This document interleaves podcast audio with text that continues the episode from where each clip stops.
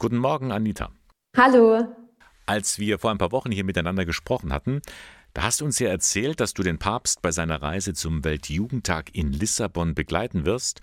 Und hast gesagt, im Flugzeug, da darf ich ihm höchstens die Hände schütteln, aber fragen werde ich nichts dürfen. Jetzt ist es aber passiert, du hast ihm tatsächlich eine Frage stellen können. Was wolltest du denn von ihm wissen? Ja, also ich habe ihm tatsächlich eine Frage gestellt, was mich ähm, total gefreut hat und was auch echt ein sehr aufregender Moment war.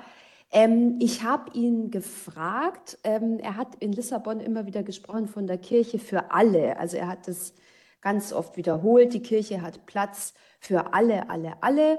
Und da wollte ich von ihm wissen, wie das seiner Meinung nach denn zusammenpasst, dass die Kirche auf der einen Seite natürlich offen sein soll und offen ist für alle. Aber wenn man dann in der Kirche drin ist, dann haben ja nicht alle Menschen in der Kirche die gleichen Rechte, in dem Sinne, dass nicht alle alle Sakramente empfangen dürfen. Also wie passt das für ihn zusammen?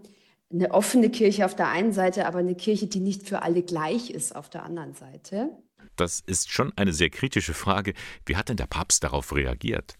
Also er hat tatsächlich am Anfang so ein bisschen angepiekst reagiert. Er hat dann gesagt, dass das zwei unterschiedliche Dinge sind, nach denen ich frage. Und er hat dann nochmal betont, dass die Kirche allen offen steht und dass die Kirche ist wie eine, wie eine Mutter, die halt eben für alle da ist. Und dann gibt es Gesetze, die das Leben innerhalb der Kirche regeln, hat er gesagt. Ne? Also er hat da eine Unterscheidung getroffen. Und am Ende hat er dann gesagt, dass er es gut findet, dass ich diese Frage gestellt habe. Oder er hat gesagt, ähm, schön, dass Sie den Mut hatten, diese Frage zu stellen.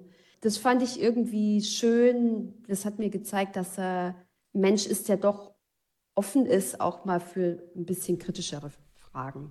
Ja, und es könnte sein, dass er sich beim nächsten Mal an dich erinnert. Nee, das glaube ich eigentlich nicht. Also der Papst wird jeden Tag mit so vielen Menschen, mit so vielen Fragen und mit so vielen Anfragen konfrontiert. Also das kann ich mir jetzt nicht vorstellen. Für mich war es natürlich trotzdem ein toller Moment, mal in so einem direkten Austausch mit ihm treten zu können und ja, ihm einfach eine Frage stellen zu können, die er dann auch direkt beantwortet hat.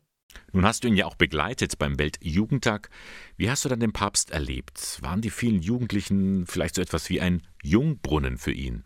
Also irgendwie schon. Er hat bei diesen Mega-Auftritten in Lissabon vor Hunderttausenden Jugendlichen immer einen sehr wachen, mitreißenden äh, Eindruck gemacht. Er wirkte da immer sehr, sehr lebendig, aber so, was das ganze Rahmenprogramm anging, hat man schon gemerkt, dass es ihm vielleicht an der einen oder anderen Stelle vielleicht dann doch mal zu viel war oder zumindest war das mein Eindruck.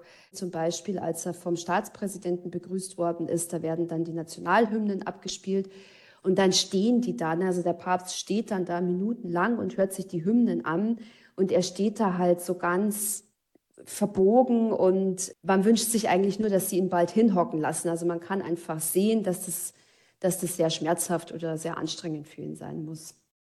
Anita, du bist ja die Korrespondentin der KNA in Rom. Über was berichtest du denn dann noch, außer über Papst Franziskus? Gab es da zuletzt irgendwelche interessante Begegnungen?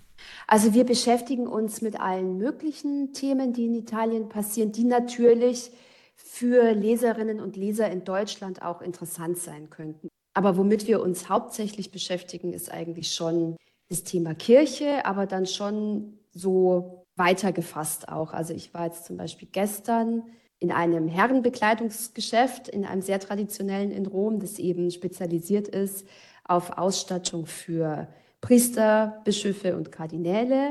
Und es werden ja 21 neue Kardinäle ähm, Ende September ernannt in Rom. Und dieser Herrenausstatter, dieser Schneider, der schneidert eben auch die Kleider für die neuen Kardinäle. Da hat er mir was über seine Arbeit erzählt. Ja, das können wir dann demnächst in den heimischen Blättern nachlesen. Genau. Anita, eine Frage noch. Jetzt findet ja in Rom bald ein kirchliches Ereignis statt, das vor allem in Deutschland auf großes Interesse stößt. Die sogenannte Weltsynode. Zwischen dem 4. und 29. Oktober tagt die erste Etappe. Spürt man bei euch schon etwas von diesem Großereignis? Also langsam, langsam, ja. Es kommen jetzt so die ersten Termine rein, die ersten Einladungen zu Hintergrundgesprächen. Die Konservativen haben jetzt auch argumentativ ein bisschen aufgerüstet und aus konservativer Ecke ist da vor kurzem jetzt ein Buch veröffentlicht worden, warum diese Weltsynode eben schlecht ist und warum das Häresie ist. Also man merkt langsam, geht es in Richtung Weltsynode hin und das Thema wird jetzt immer mehr präsent, aber ein bisschen befindet sich Rom auch immer noch im sommerlichen Dornröschenschlaf. Ich glaube aber, dass es ab nächster Woche dann so richtig losgeht und dass dann auch die Termine reinkommen, dass man dann wieder mehr mit Kolleginnen und Kollegen zusammenkommt, dass man dann wieder mehr über das Thema sprechen wird. Und ja, dann wird, ist die Weltsynode natürlich das Top-Thema, das uns in den nächsten Wochen alle hier beschäftigen wird. Und dann werden auch wir uns wieder darüber unterhalten. Anita Hirschbeck, unsere Korrespondentin in Rom. Ganz lieben Dank für deine Eindrücke. Bitteschön.